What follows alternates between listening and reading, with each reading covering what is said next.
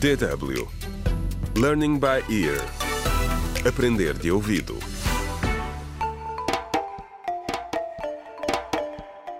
Contra o crime. Olá, bem-vindo ao décimo episódio do audiolivro Contra o Crime, o desafio do plástico, escrito por James Mohando.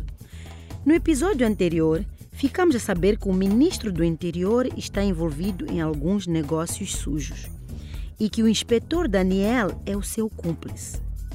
Enquanto isso, o país continua a ser assolado por fortes chuvas e inundações. O governo acredita que as cheias estão a ser agravadas por causa do plástico que é atirado para o chão e que está a bloquear os esgotos.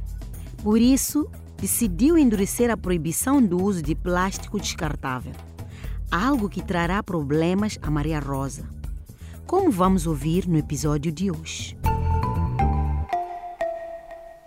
O pequeno rato estava a fugir do calor do sol. Saltou mesmo para o balcão, derrubando uma das chávenas que Maria Rosa ali tinha colocado com café. De repente, ouviu uma voz desconhecida. "Eh, Por favor, pode servir-me um café? Maria Rosa. É a Maria Rosa, não é? Ela olhou para cima e viu um homem a olhar para ela com interesse. Ao seu lado estava uma mulher muito bonita. Algo parecia estranho. Ela nunca os tinha visto antes. Quem eram eles? E como sabiam o seu nome? Sou a Maria Rosa assim. Como sabe?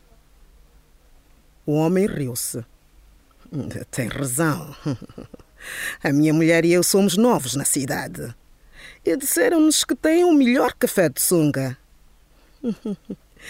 O meu marido é viciado em café, acrescentou a mulher. Lisonjeada, Maria Rosa serviu-lhes café num copo de plástico que tinha escondido debaixo do balcão. Normalmente só os tirava para clientes que conhecia. E foi assim que o inferno começou. O casal que acabara de ser tão amável preparava-se para deixar cair a máscara.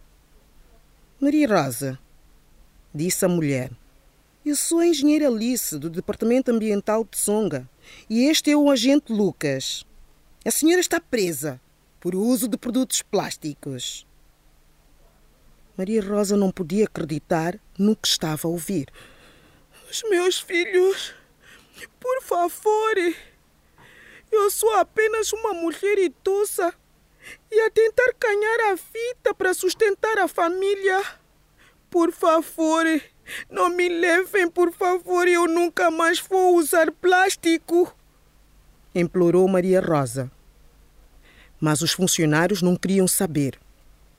Se não vier conosco voluntariamente, teremos de algemar, disse o homem. Foi então que Maria Rosa decidiu resistir. Ai, ai, ai, deixem-me, me deixem em paz. Afinal, quem são vocês? Por que me prendem? Gritou enquanto a algemavam.